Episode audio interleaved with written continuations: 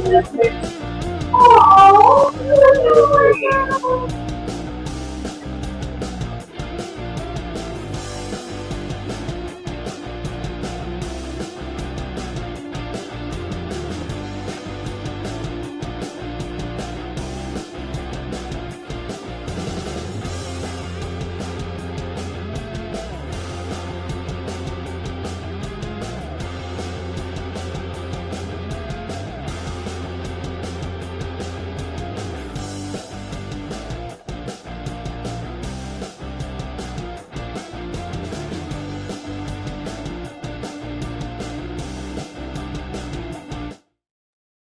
amigos, bienvenidos a un nuevo programa del Golazo Podcast. Hoy, primera vez que a este servidor le toca presentar el programa, moderarlo desde, desde mi humilde opinión.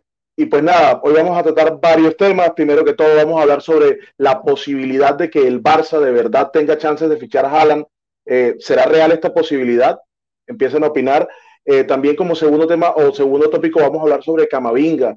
Eh, hombre, comenzó muy bien, eh, era la luz del equipo, el futuro, y de repente se ha venido apagando, ha desaparecido de la alineación y Casemiro no tiene ningún tipo de, recambio. Entonces, eh, el Madrid en problemas.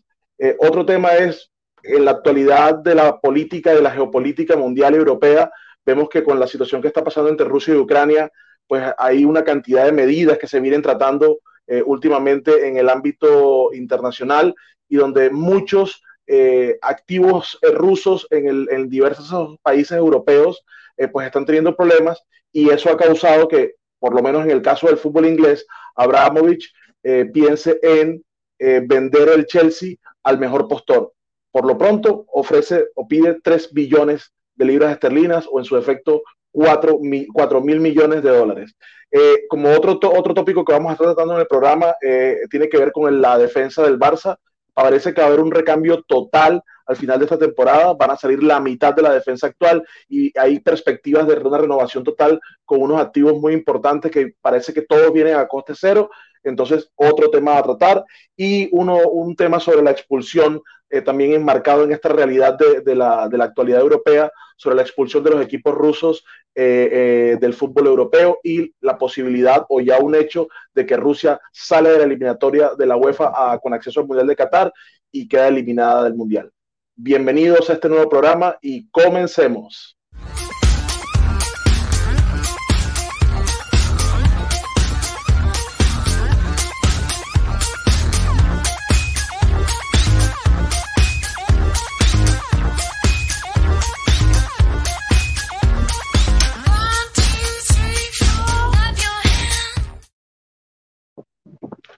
Hola amigos, ¿cómo les va?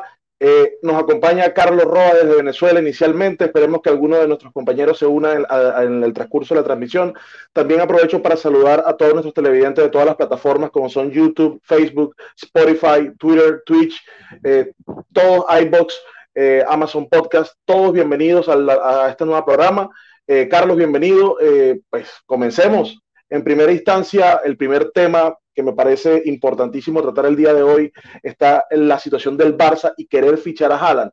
Eh, al parecer, la Porta va con todo a, por el jugador noruego y pues en esta instancia, ¿es real esta posibilidad? ¿Qué opinas tú?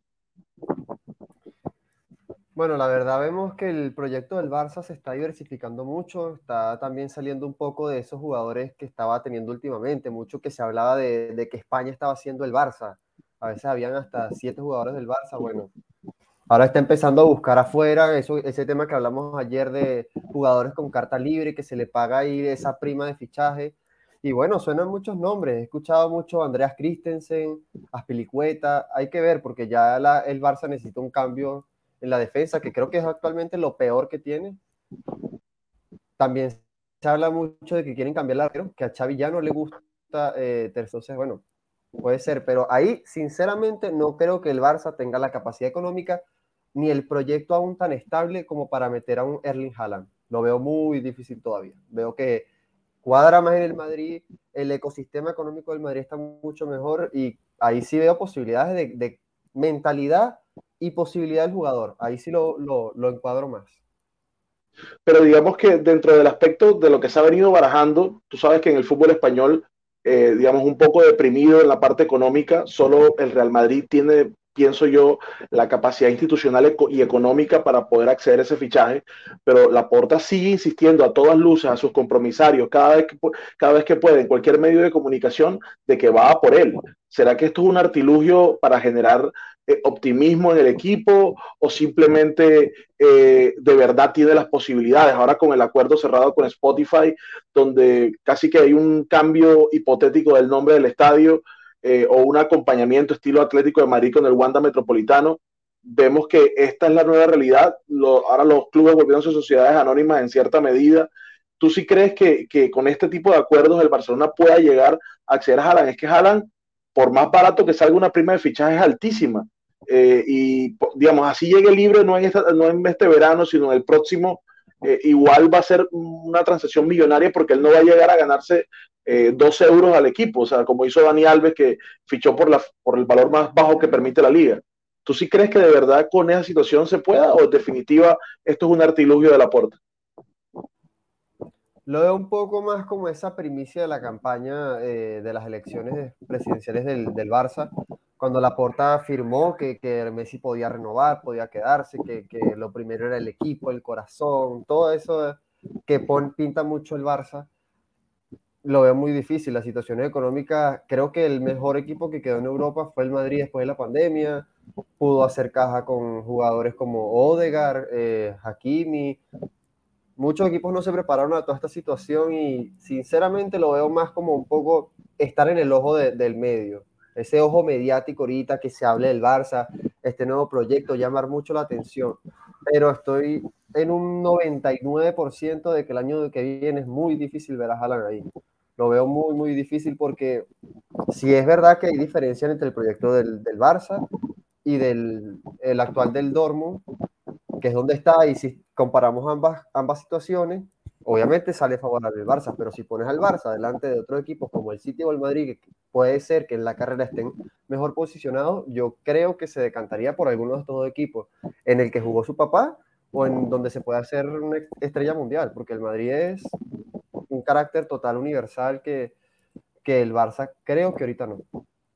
Ahora, en la posibilidad de que el Manchester City gane la Champions este año, porque está en un nivel superlativo en la, en la, en la Premier, va, va liderando, está ahí cerca del Liverpool, pero digamos que viene, te venía cabalgando la Premier el City, a menos de unos resultados muy malos últimamente obtenidos, eh, pero eh, digamos, yo la verdad, el Barça lo veo complicado. Inclusive el Madrid tampoco la tiene tan clara. Eh, si el City gana la Champions, eh, eh, es más factible que Haaland pose sus ojos en, esa, en ese proyecto y sabiendo que él lo puede potenciar.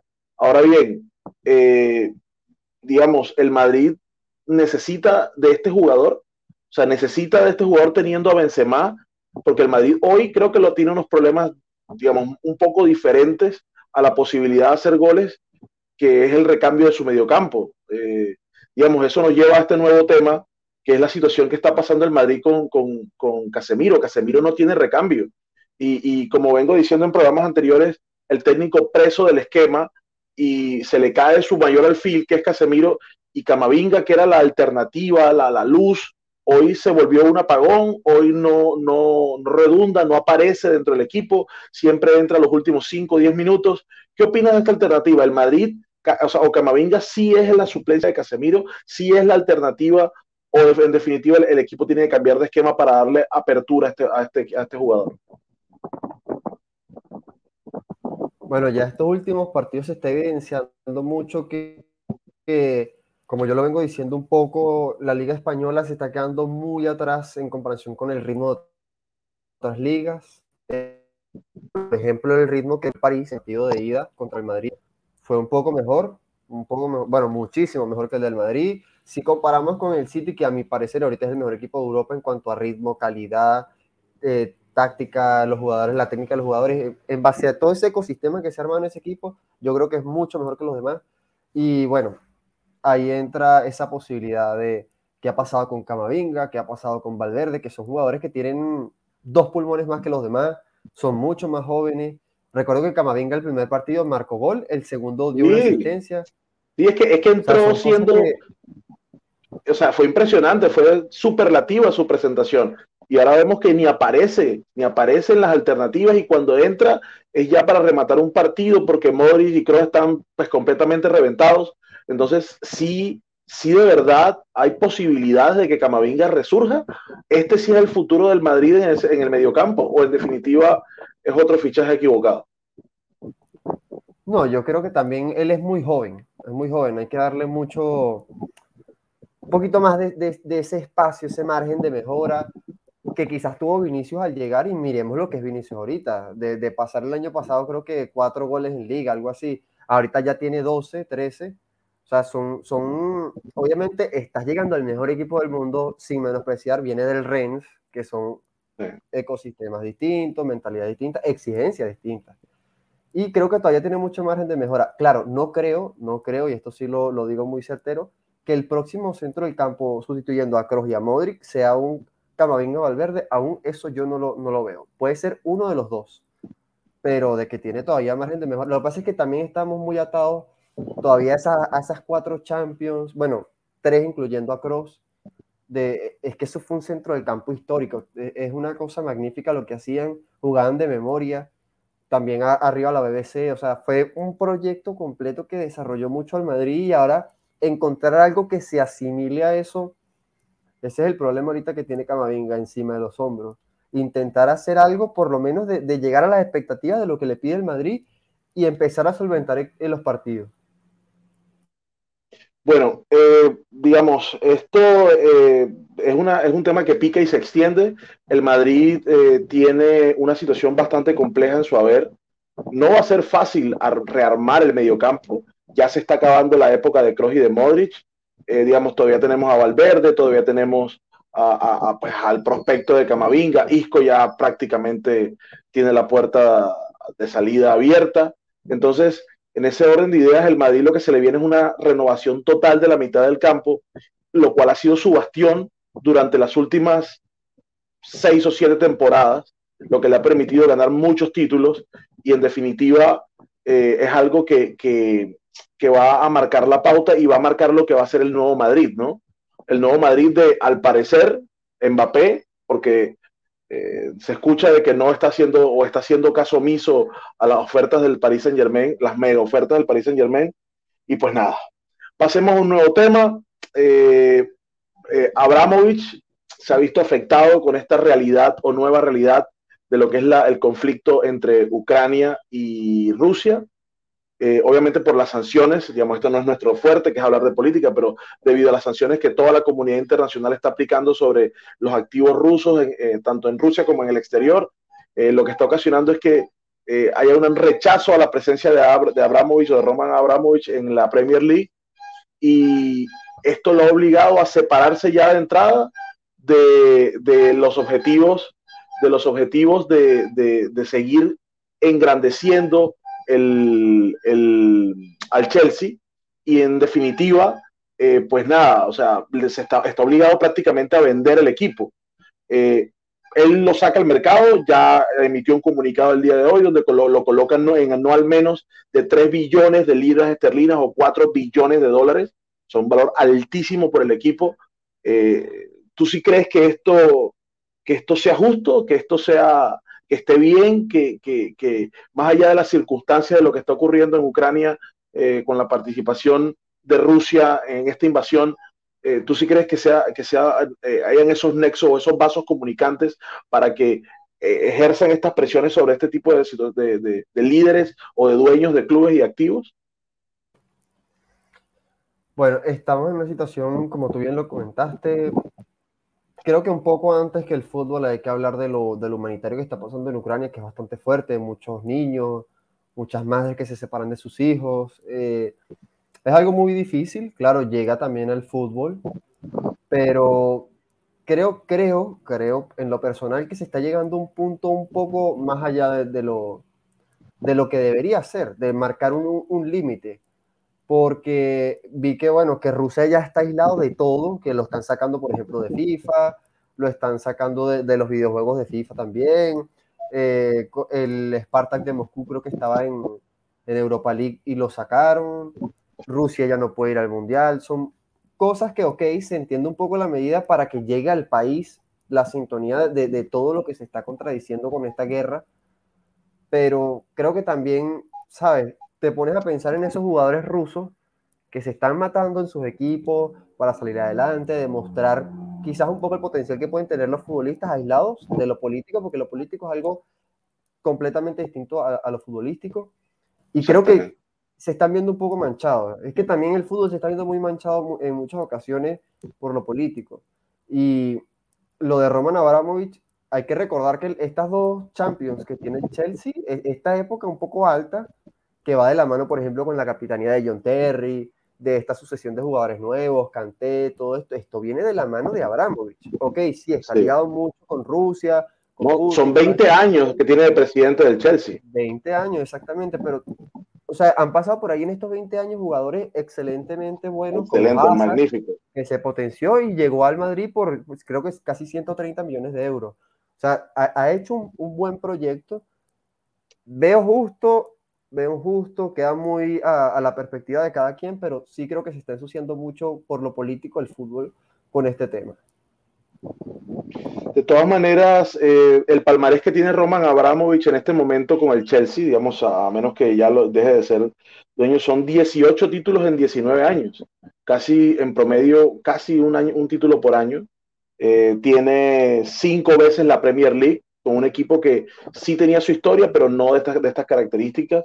Cinco veces la FA Cup, tres veces la Copa de la Liga o la que acaba de, de, de, ganar el Liverpool al Chelsea precisamente con la Carabao Cup, eh, dos veces la Champions League, una vez la Europa League eh, y una vez el Mundial de Clubes.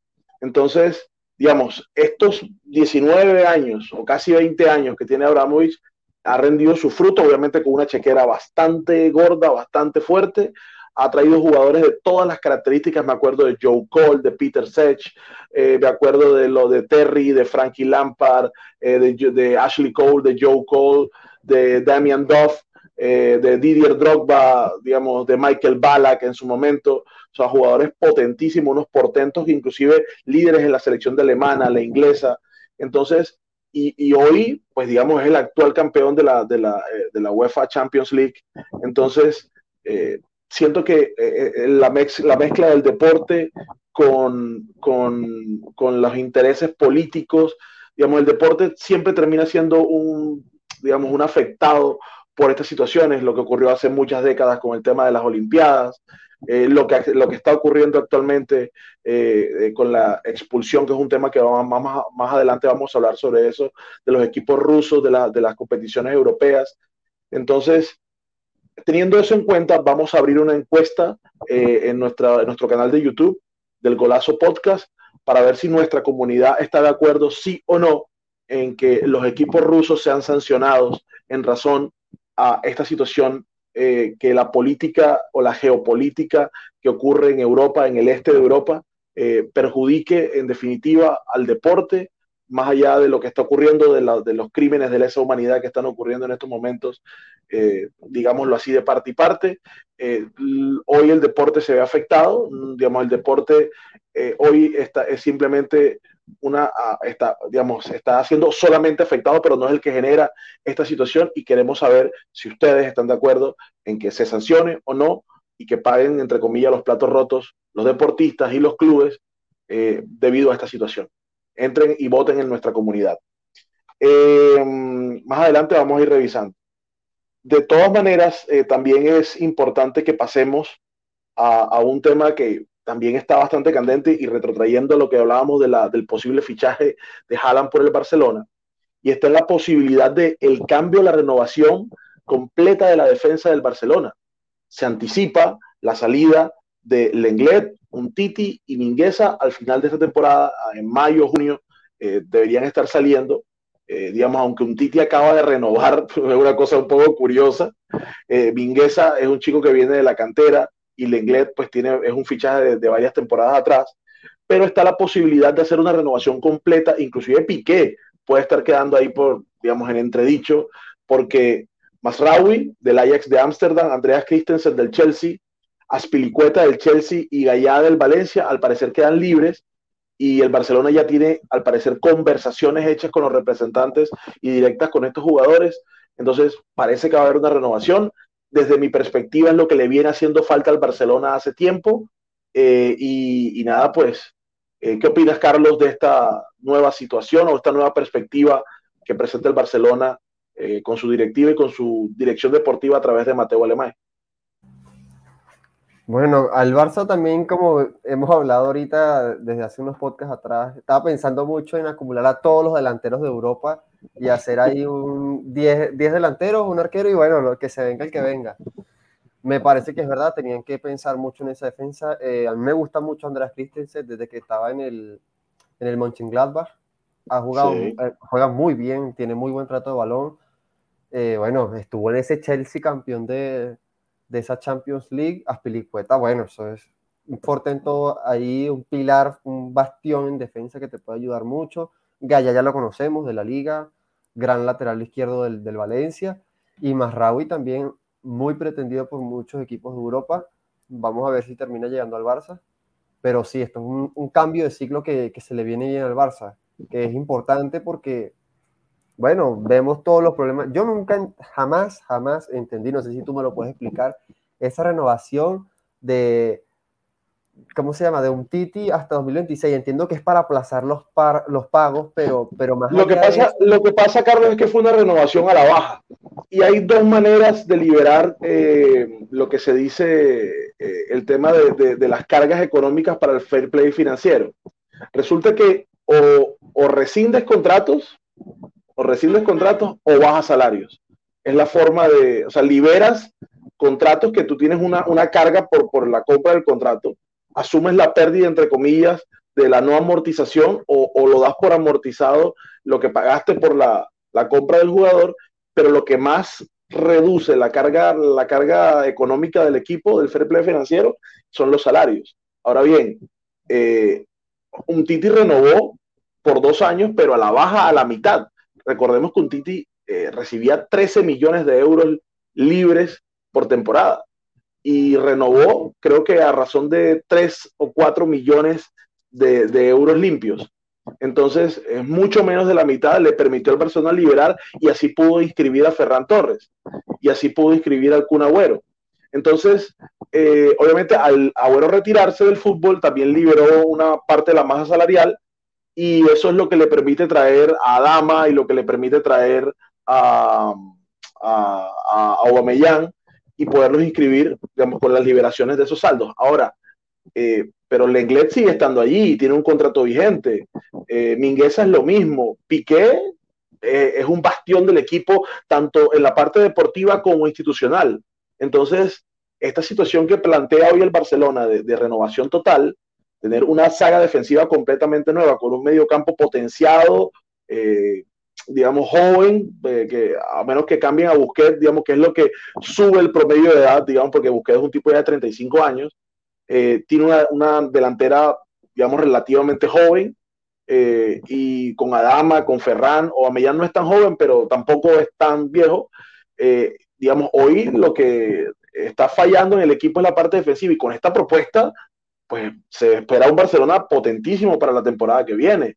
Eh, entonces ya muestra unas mejoras en su juego, muestra unas, eh, unas, eh, unas, da unas muestras positivas de juego, ahora con una defensa renovada, con estamina en las bandas y con un par de centrales que de verdad representen lo que es el Barcelona, pues se piensa un equipo muy diferente. Ahora, esta es la explicación por la que se puede. Ahora, lo que yo no sé es si en lo que gana el inglés, lo que gana Mingueza, que viene de la cantera, y lo que hoy tiene Titi es suficiente para liberar eso. Esos números todavía no los conozco y en la asamblea de compromisarios la porta tendrá que, explicarlo. Pero, pero yo creo que esa es la fórmula, liberar esos tres para poder traer tres, me imagino que con salarios bajitos, entendiendo que Aspilicueta está ya también en el ocaso de su carrera. Eh, digamos, Marraui no, Marraui es, es un jugadorazo, lo pretende media Europa, no lo tengo tan claro que, que, que, los, que vaya a ir al Barcelona, creo que más por nombre del equipo y, la, y las alternativas que genera, pero, pero Gallá ha sido un sueño él de toda la vida y creo que el Valencia termina siendo casi que la, la, filial de la cantera del Barcelona porque todo lo bueno que tiene el Valencia se lo vende el Barcelona. y pues nada, o sea, yo, yo la verdad veo complicado eso, pero me gustaría conocer tu perspectiva. Es verdad, eh, como tú lo mencionaste, si mal no recuerdo, Jordi Alba también vino del Valencia, o sea, una sucesión de laterales izquierdos venidos del Valencia. Y también, si no mal recuerdo, sonó eh, antes de, creo que en el mercado de invierno, que podía ir Minguez al Valencia. Entonces también ahí ya hay como una comunidad un poco de pasar, toma, prueba, dame. Y, bueno, sí, yo creo que ya ese cambio en, en defensa del Barça es más que necesario porque ya hay partidos, bueno, que pueden solventar, pero habrá otros. Claro, ahorita se han enfrentado equipos medianamente lo que hemos hablado del ritmo de la liga que ha bajado. El Napoli, bueno, tampoco fue que hizo los partidos del año en.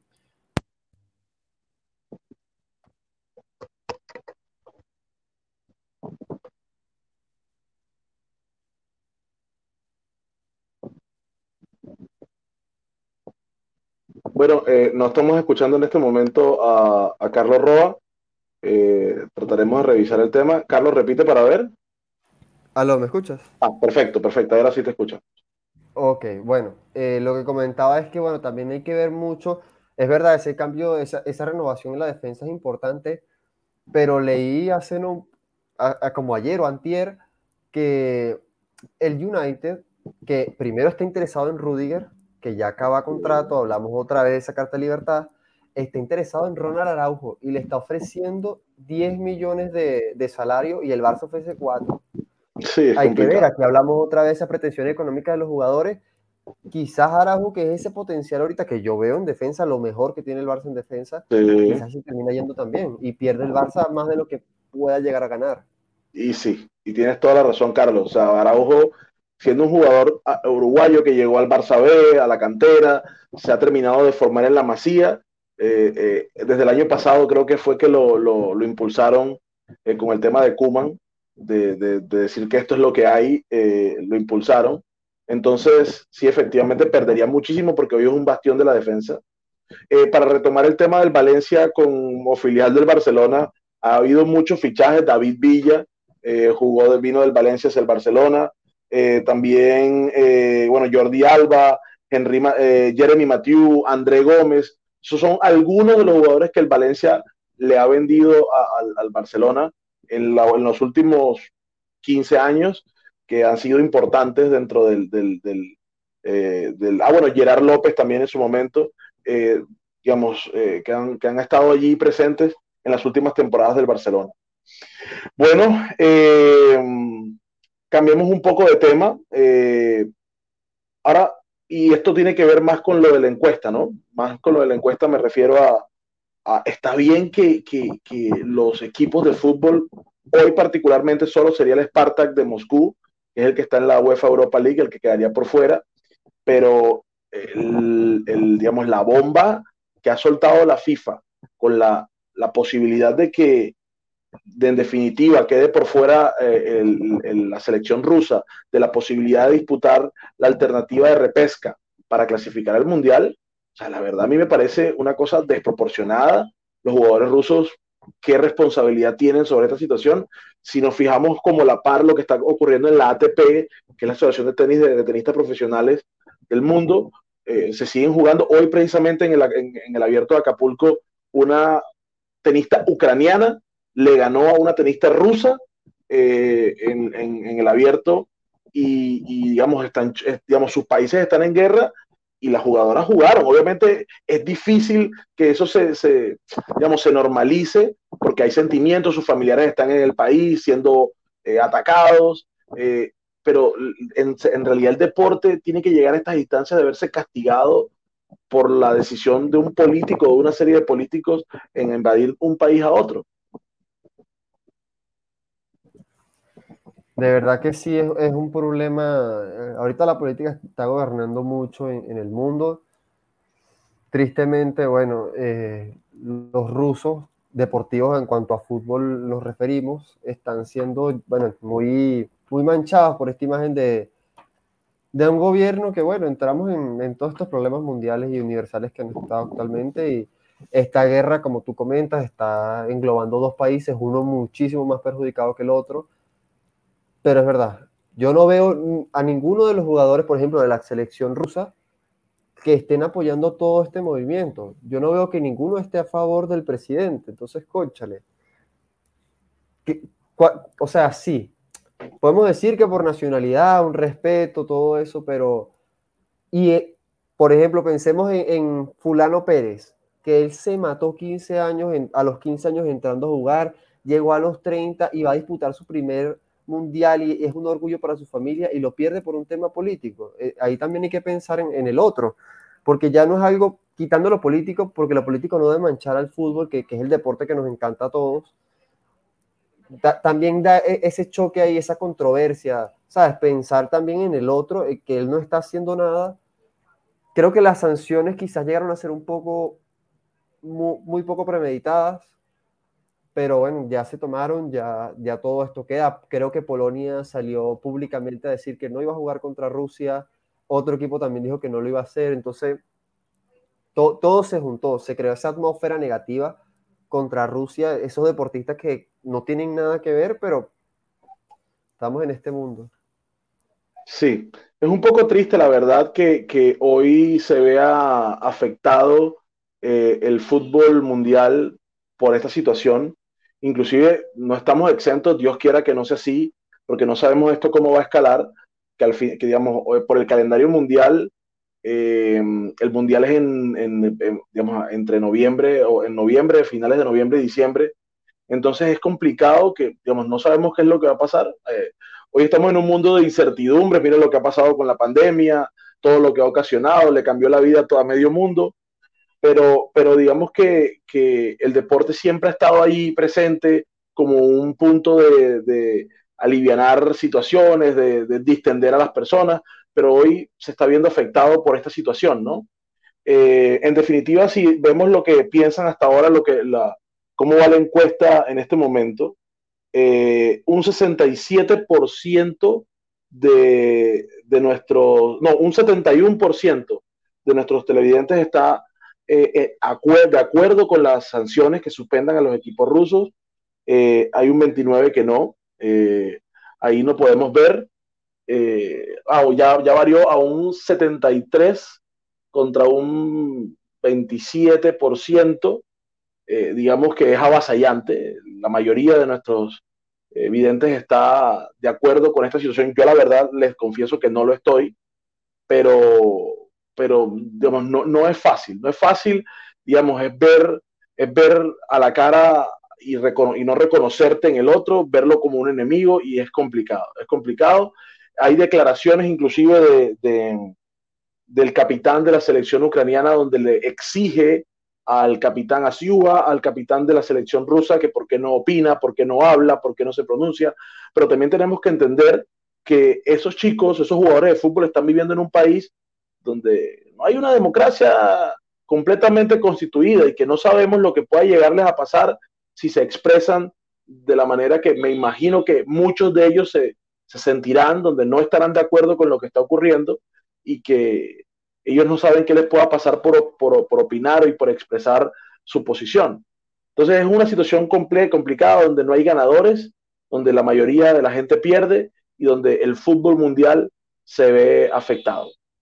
Em, como última situación, eh, quería eh, volver a, lo que tiene que ver con, con el tema de Abramo y con el Chelsea. Es, en, esta, en, esta misma, en esta misma línea, Carlos. Eh, digamos, estos tipos son acaudalados, tienen mucha plata, pero al final, aunque él, expresa que desde, su corazón no quisiera, por el interés del club lo sale a vender. Entre comillas, no va a perder. Entre comillas, él va a salir con una tajada importante de dinero y le va a ceder el problema entre, a, otras personas y administre el club. Me imagino que está muy bien, pero el que llegue no va a tener la billetera que tiene él. O, por lo menos no va a llegar con esa pasión con que él llegó a meterle, inyectarle recursos y miles y miles de millones de dólares o, o, centenares o decenas de millones de dólares en fichajes carísimos, trayendo los mejores técnicos del mundo con la finalidad de ganar. Entonces, eh, ¿tú consideras que, que, esto no va a afectar a Abramovich o en definitiva él va a salir tranquilo, vende el club y se va para su país sin ningún problema? Bueno, la verdad esta es una situación como englobamos ahorita, de verdad que está muy, muy fuerte.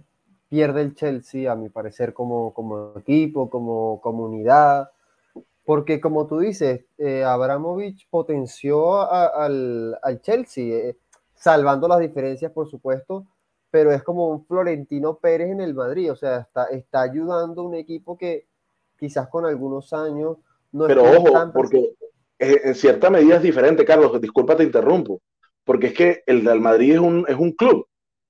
El Chelsea termina siendo una sociedad anónima donde hay un dueño y el dueño es el que dice si pone la plata o no pone la plata. Me imagino que habrá una junta directiva donde habrá personas que sí deciden por los aspectos futbolísticos, pero, pero en el Madrid funciona también de manera corporativa, pero al final los socios son los que aprueban o no aprueban. El día que eh, Florentino haga mal las cosas, una pañolada en el Bernabéu le puede costar el cargo. Inclusive una vez ya, ya renunció por, por, no obtener los resultados.